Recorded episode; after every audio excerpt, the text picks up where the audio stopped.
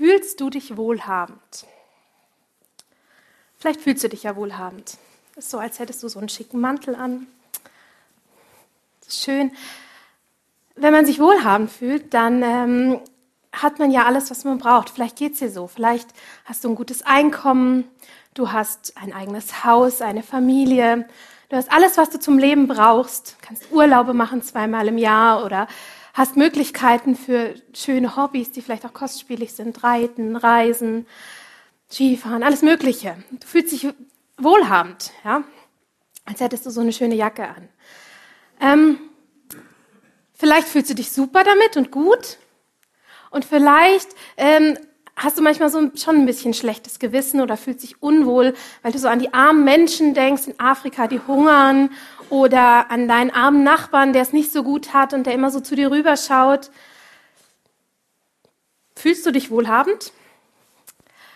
Oder fühlst du dich vielleicht eher arm? Vielleicht hast du auch eher die Jacke an. Ich habe gehört, solche Jacken waren früher modern. Jetzt nicht mehr so. Ähm, ja, vielleicht fühlst du dich eher arm. Wenn du so auf die anderen guckst und dich mit ihnen vergleichst, dann merkst du irgendwie, ach, irgendwie habe ich weniger. Komisch, irgendwie habe ich immer weniger. Ähm, ich wohne immer noch zur Miete, habe kein eigenes Haus. Das Geld reicht immer so knapp. Und ähm, ja, meine Möglichkeiten, ich fühle mich so, als wären die immer beschränkt. Ja, andere haben immer viel mehr Möglichkeiten als ich. Dann fühlst du dich vielleicht, als hättest du so einen Mantel an wie ich jetzt schon gerade öfters mal gesagt habe, hat es oft was mit dem Gefühl zu tun. Es ist nicht nur die Zahl, die auf deinem Konto äh, steht, die dich wohlhabend macht, sondern oft, ob du dich wohlhabend fühlst oder nicht. Also es liegt im Auge des Betrachters. Wie wohlhabend fühlst du dich? Könnt ihr euch jetzt mal spontan kurz im Kopf beantworten? Wir sind ja gerade in der Josef-Reihe. Ja? Stolpersteine stehen vor uns. Heute ist ein neuer da. Wohlstand ist der Stolperstein, der neue heute. Und ähm, bei Josef ist die Sache ziemlich klar eigentlich. Josef, der legt wirklich eine Glanzkarriere hin. Ich weiß nicht, wer von euch die Geschichte schon kennt. Der weiß, also letztes Mal hat David gepredigt über ähm, die Stelle, wo der Josef dem Pharao den Traum deuten kann, den der Pharao hat. Mit den sieben mageren Kühen und also erst den sieben fetten und dann den mageren. Und er kann ihm sagen, dass eine Hungersnot in sieben Jahren kommen wird. Und was jetzt folgt, ist die Glanzkarriere schlechthin. Wir werden es gleich lesen. Vielleicht noch ein kleiner äh, Hinweis vorher. Diese Karriere, die der Josef hinlegt, die hätte er niemals hinlegen können, wenn er im Haus seines Vaters geblieben wäre. Also im Haus seines Vaters wäre es ihm gut gegangen, aber er wäre immer einer von Zwölfen gewesen. Und ähm, er hat vielleicht alles gehabt, was er zum Leben braucht, aber er hätte niemals diese Karriere gemacht, diesen Einfluss gehabt, den er jetzt hat. Und er wäre Gott persönlich nie so nahe gekommen. Gott hat Josef einen Traum geschenkt und jetzt lesen wir, wie der Traum sich erfüllt. Wir lesen mal in 1. Mose 41, die, Kap die ähm, Verse 38 bis 46. Und der Pharao, also das ist gerade die Situation, nachdem ähm, der Josef die Träume gedeutet hat. Der Pharao ist beeindruckt und sagt, und der Pharao sprach zu seinen Knechten, wie könnten wir einen Mann wie diesen finden, in dem der Geist Gottes ist? Und der Pharao sprach zu Josef, weil dir Gott dieses alles kundgetan hat, ist keiner so verständig und weise wie du. Du sollst, du sollst über mein Haus sein und deinem Wort soll all mein Volk gehorsam sein. Alleine um den königlichen Thron will ich höher sein als du. Unglaublich. Der Pharao muss da schon jetzt den Riecher haben, dass das, was der Josef sagt, wahr ist, obwohl es sich erst sieben Jahre später erfüllen wird. Und weiter sprach der Pharao zu Josef, siehe, ich habe dich über ganz Ägyptenland gesetzt. Und er tat seinen Siegelring von seiner Hand und gab ihm Josef an seine Hand und kleidete ihn in kostbares Leinen und legte ihm eine goldene Kette um seinen Hals und ließ ihn auf seinem zweiten Wagen fahren und ließ ihn vor, und ließ vor ihm her ausrufen, auf die Knie und setzte ihn über ganz Ägyptenland. Und der Pharao sprach zu Josef, ich bin der Pharao Aber ohne deinen Willen soll niemand seine Hand oder seinen Fuß regen in ganz Ägyptenland. Und er, er nannte ihn Zaphenat Paneach und gab ihm zur Frau Asenat, die Tochter Potipheras, des Priesters zu On. Also zog Josef aus, das Land Ägypten zu besehen.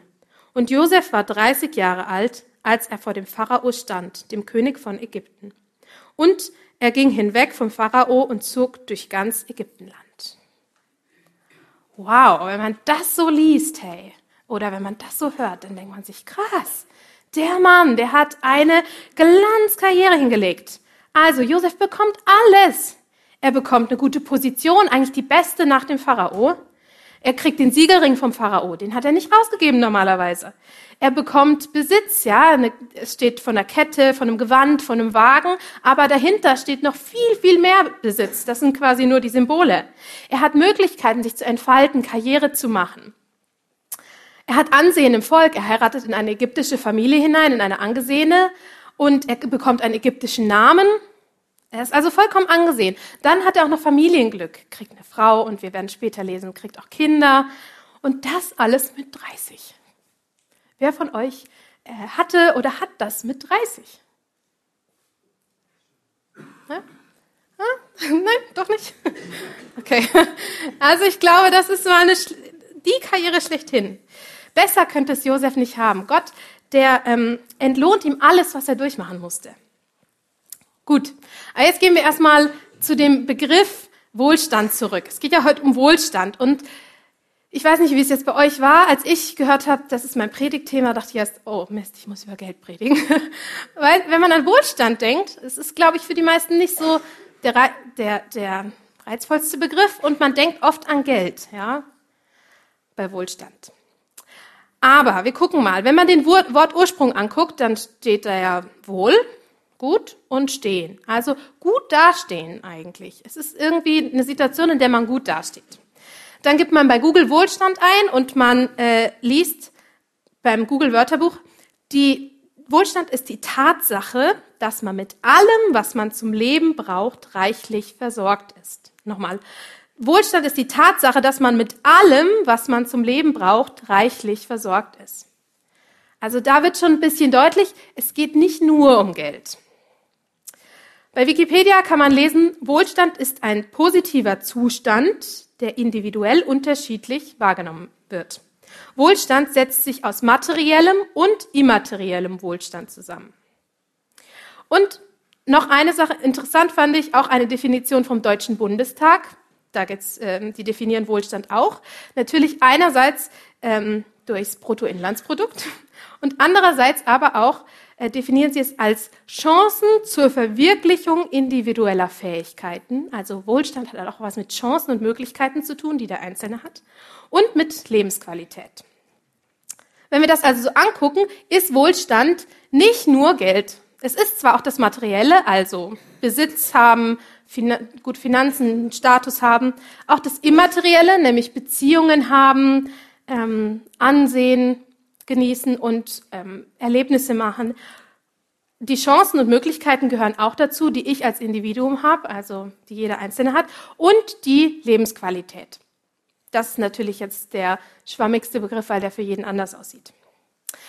Wie auch immer, also Egal wie die Definition ausfällt, Josef lebt im Wohlstand. So richtig. Der hat's materiell, der ist versorgt, der überschüttet von Geld.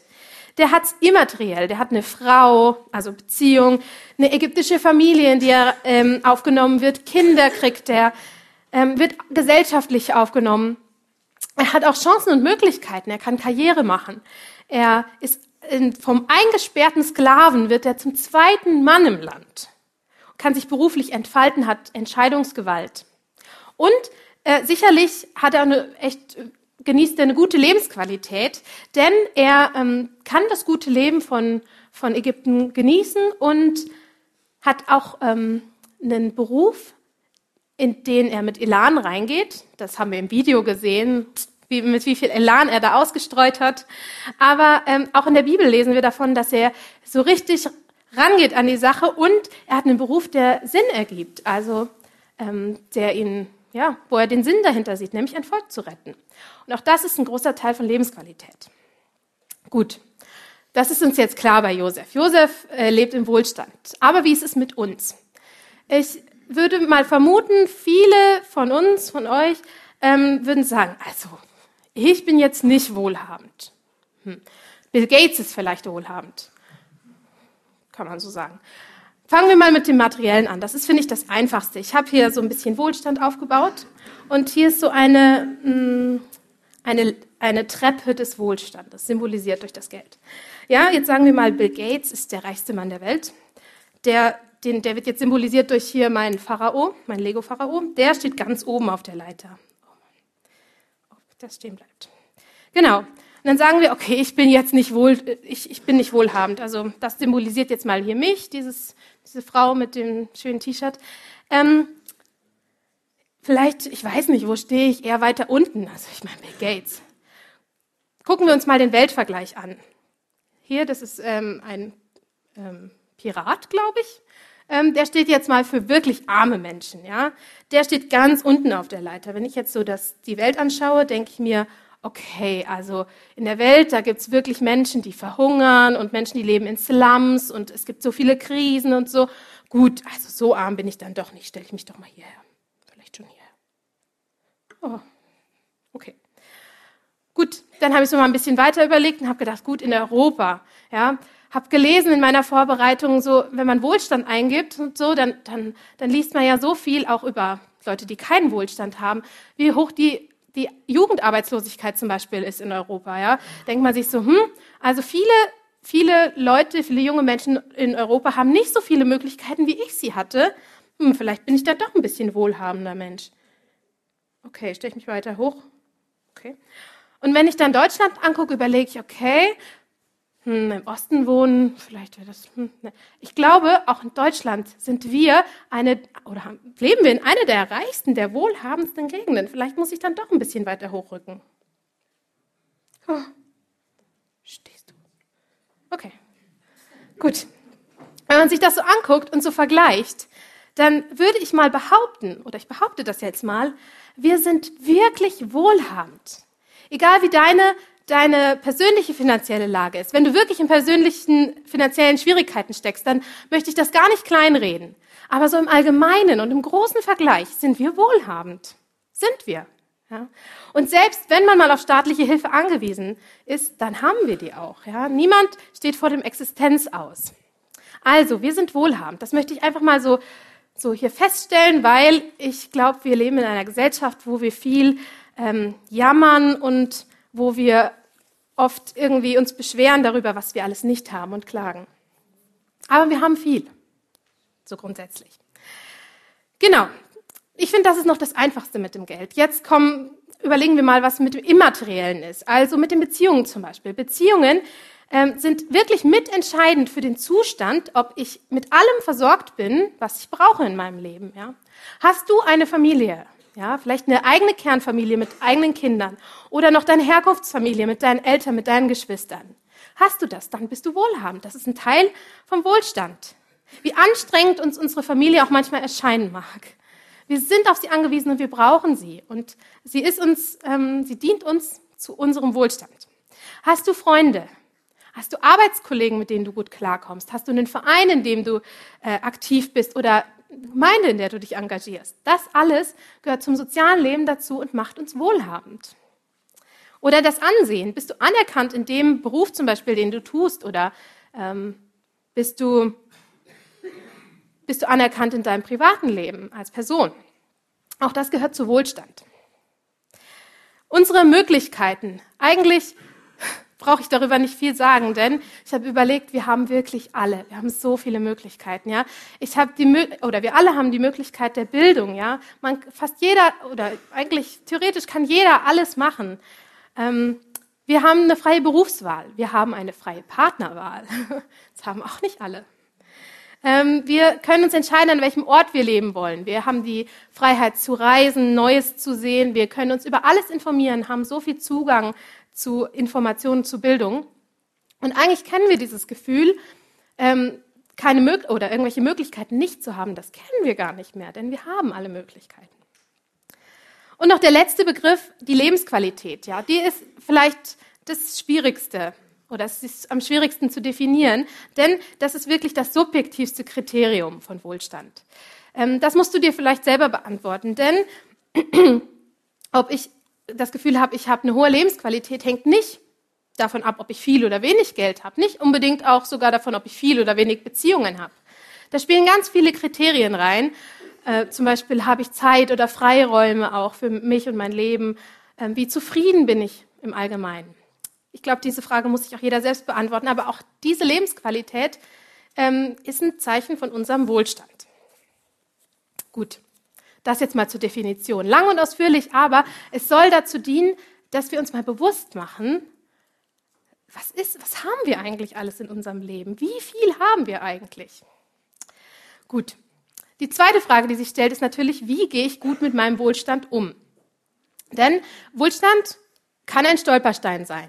Ja, muss nicht, aber kann. Und zwar äh, denke ich, Wohlstand kann ein Stolperstein sein in zwei Richtungen. Einmal, indem ich mich so vergleiche und dann gucke ich auf den anderen und denke mir, ich habe weniger. Ja? Ich bin irgendwie ärmer, ich bin irgendwie benachteiligt, der andere hat's besser. Und während ich mich so vergleiche, versuche ich mehr, mehr zu kriegen, nach mehr zu streben. Und ich denke vor allem, ich hätte das verdient, was der andere zum Beispiel hat. Das ist so eine Vergleichshaltung, die eher zu Unzufriedenheit führt und das, daraus folgen dann oft Taten, die einen nicht glücklich machen.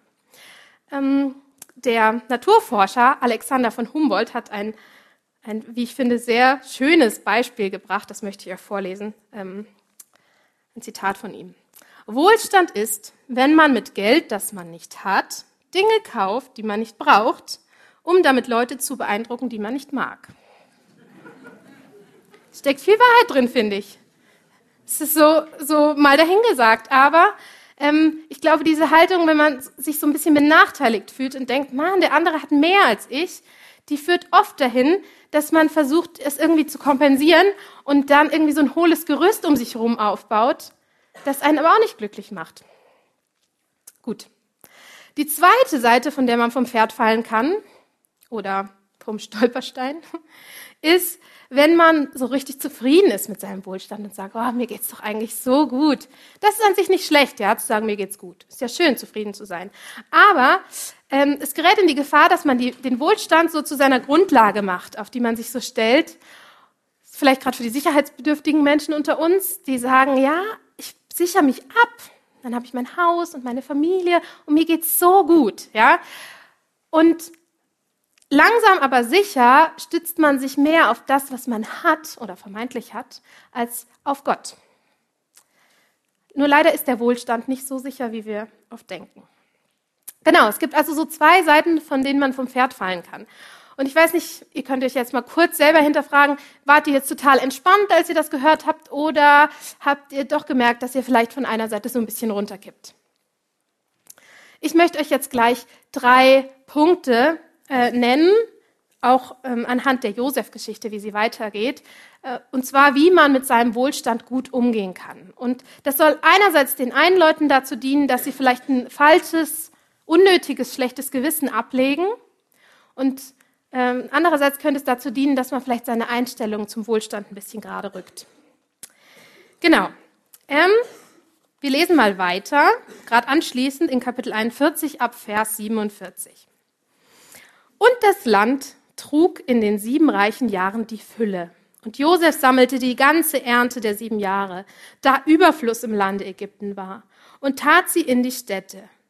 Was an Getreide auf dem Felde rings um eine jede Stadt wuchs, das tat er hinein.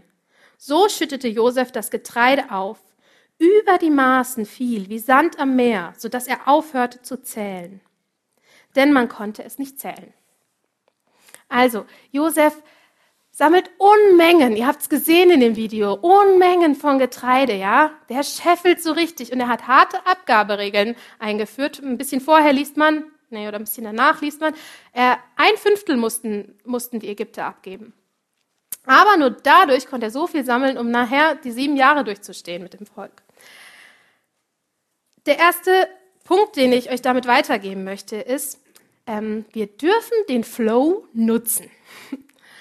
Manchmal denkt man ja so als Christ, ich weiß nicht, woher diese Meinung eigentlich kommt, dass Christen kein Geld haben dürfen oder dass Christen, äh, weiß ich nicht, ähm, nicht das Leben genießen dürfen oder keinen Spaß haben dürfen oder sich nichts kaufen dürfen oder so.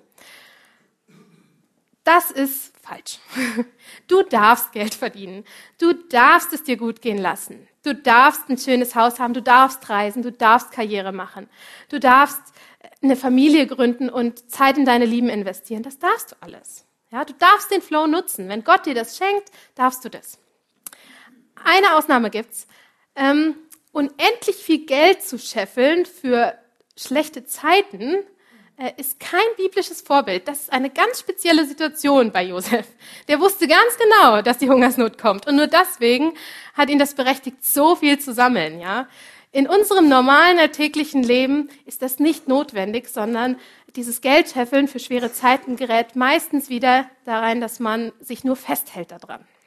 Genau. Aber sonst darf man den Flow gerne nutzen. Spricht nichts dagegen. Gut, wir lesen mal ein bisschen weiter. Und Josef wurden zwei Söhne geboren, bevor die Hungersnot kam. Die gebar ihm Asenat, die Tochter Potipheras, des Priesters zu On. Und er nannte den ersten Manasse. Denn Gott, sprach er, hat mich vergessen lassen, all mein Unglück und mein ganzes Vaterhaus. Den anderen nannte er Ephraim, denn Gott hat mich wachsen lassen in dem Lande meines Elends. Josef kriegt zwei Söhne, das ist auch ein Zeichen für Wohlstand, immer gewesen und auch jetzt noch. Ähm, und er gibt ihnen besondere Namen, ja. Ihre Namen bedeuten richtig schöne Sachen, ja. Denn Josef zeigt mit diesen Namen, dass er Gott ehren will, dass er Gott vor allem verantwortlich macht für all das Gute, das er in seinem Leben bekommen hat. Das führt mich zu Punkt zwei, nämlich Gott die Ehre für das geben, was du alles geschenkt bekommen hast, ja. Es ist nämlich so, dass wir wirklich, wir haben keinen Anspruch auf, auf unseren Wohlstand. Er steht uns nicht zu und wir haben auch keinen Anspruch, dass wir ihn behalten. Es ist schlicht und ergreifend Gottes Segen, den er ausschütten kann, wie er will. Und es ist so, dass Gott uns gerne segnet, wirklich gerne. Ähm, wenn die Definition von Wohlstand ist, dass äh, wir alles, was wir zum Leben brauchen, reichlich haben, dann ist es genau Gottes Ding. Gott will dir genau das geben, was du zum Leben brauchst und davon reichlich. Und dazu gehört auch Wohlstand. Wohlstand ist nicht schlecht, sondern kommt von Gott. Der Punkt ist nur, dass wir ihn dafür ehren sollen und nicht äh, den Wohlstand auf uns selber zurückrufen sollen, sondern Gott gebührt die Ehre dafür. Punkt 3, der vielleicht schwierigste. Jetzt kommt nämlich, kommen die anderen sieben Jahre. Als nun die sieben reichen Jahre um waren im Lande Ägypten, da fingen an, die sieben Hungerjahre zu kommen, wie Josef gesagt hatte.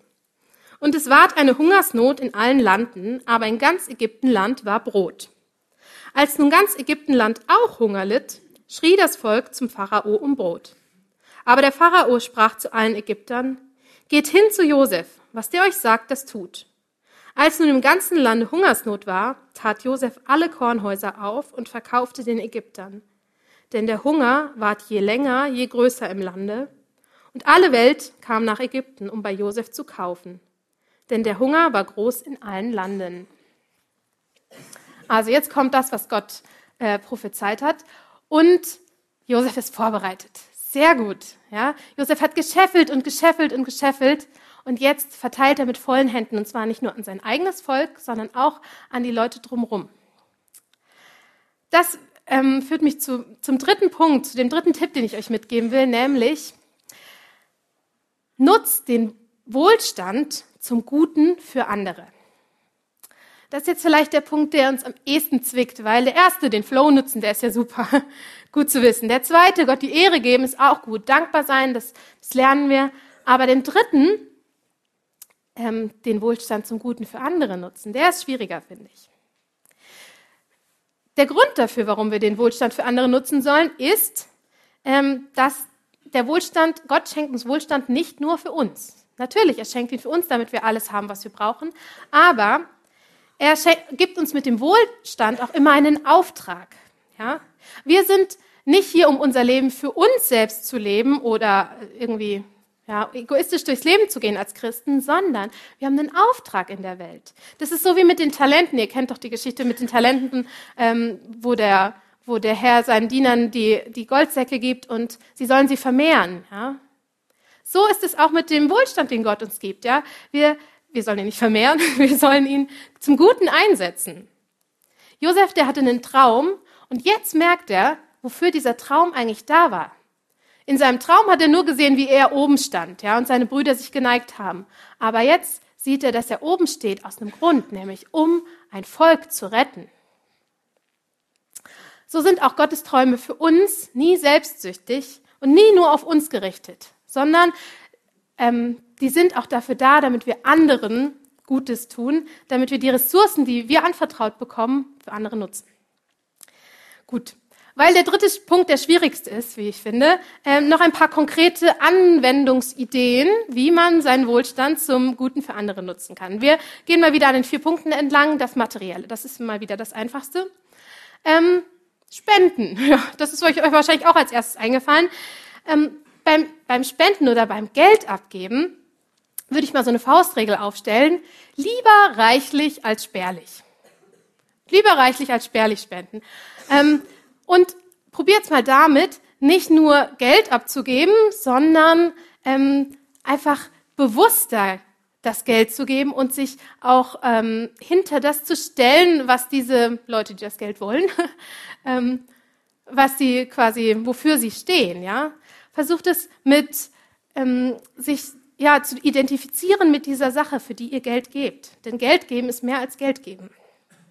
Oder großzügig leben, ja. Großzügig leben, egal ob man viel oder wenig hat.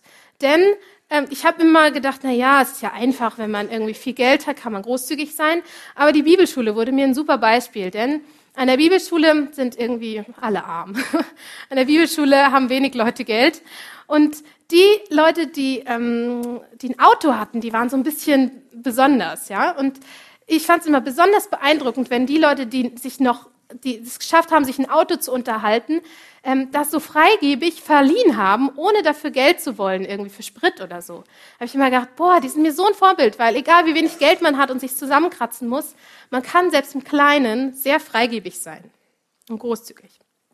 Oder ein drittes Beispiel, Gastfreundlichkeit. Wir haben alle ein Haus oder eine Wohnung, oder? Da können wir alle gastfreundlich sein. Eigentlich nicht so schwer.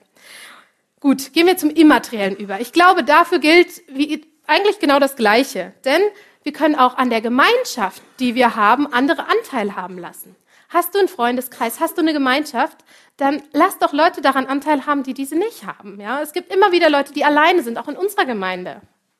Lasst sie Anteil haben. Lassen wir sie Anteil haben an unseren Gemeinschaften.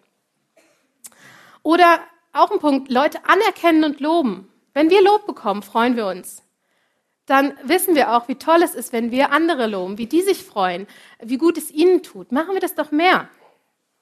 Und auch nachsichtig sein, wenn Leute Fehler machen. Ja, wenn du erlebt hast, dass dir vergeben wurde, dass, dass du, ähm, ja, dass andere Leute gesagt haben, ist es in Ordnung, dann mach das doch auch. Ja, sei auch da großzügig und gib von deinem Wohlstand ab. Ja, und auch hier in der Gemeinde. Wir profitieren immer davon, wenn wir hier im Gottesdienst sitzen können. Ich auch. Fast jede Woche sitze ich hier und denke, wow, cool. Ja, wenn wir davon profitieren und davon Wohlstand kriegen, dann geben wir ihn doch weiter, indem wir uns auch engagieren in der Gemeinde. Unsere Chancen und Möglichkeiten. Ähm, auch da gilt, finde ich, dass man andere an seinen Möglichkeiten teilhaben lassen kann. Irgendwer hat mir, letztens habe ich die Geschichte gehört, dass ähm, Früher durfte irgendwie in der Familie jedes Kind seinen, seinen Freund mitnehmen in den Urlaub. Und dann dachte ich, wow, das ist so eine coole Sache.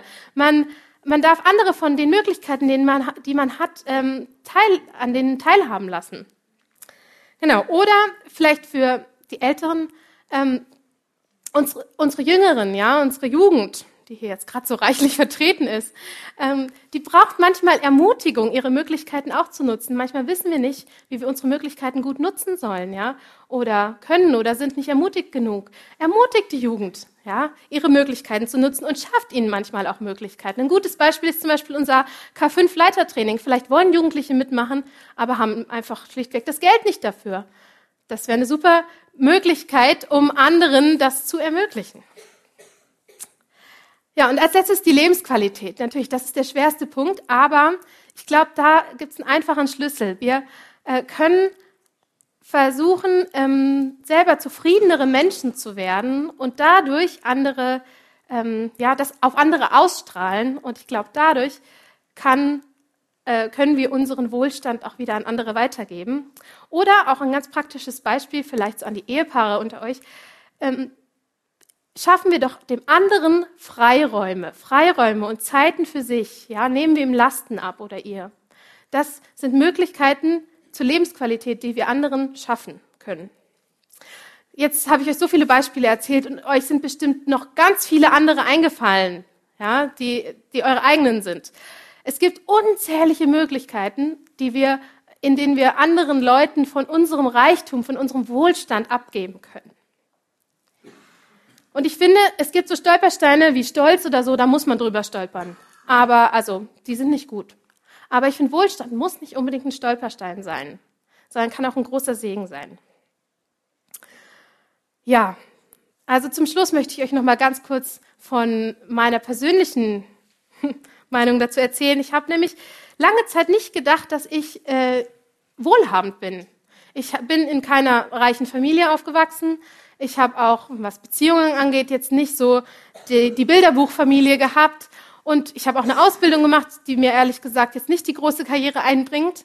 Und habe oft gedacht, naja, was hat Wohlstand mit mir zu tun? Auch in der Vorbereitung für diese Predigt habe ich gedacht, Wohlstand, was hat das mit mir eigentlich zu tun? Aber ich konnte ganz deutlich merken, und ich hoffe, dass es ein bisschen auf euch übergesprungen ist, dass eigentlich Wohlstand alle von uns betrifft. Wir sind so reich gesegnet mit so vielem. Und ich möchte nochmal betonen, es ist nicht nur Geld. Wirklich. Wohlstand betrifft einfach unser ganzes Leben. Wir sind so reich gesegnet. Und dass wir dank, Gott dankbar dafür sein sollen, das ähm, soll nicht so eine starre Pflicht sein, so wie wenn man Kindern sagt, sagt Danke, sondern eigentlich soll es eher uns dafür dienen, dass wir ein weites Herz bekommen, ja, dass wir, dass unser Herz weiter wird dafür, was Gott in unserem Leben tut. Ja, wir wünschen uns oft so diese prickelnden Erlebnisse, aber Gott tut ständig, alltäglich, immer so viel in unserem Leben, schenkt uns so viel jeden Tag. Und indem wir ihm den Dank zurückgeben, machen wir uns bewusst, was er uns alles gibt.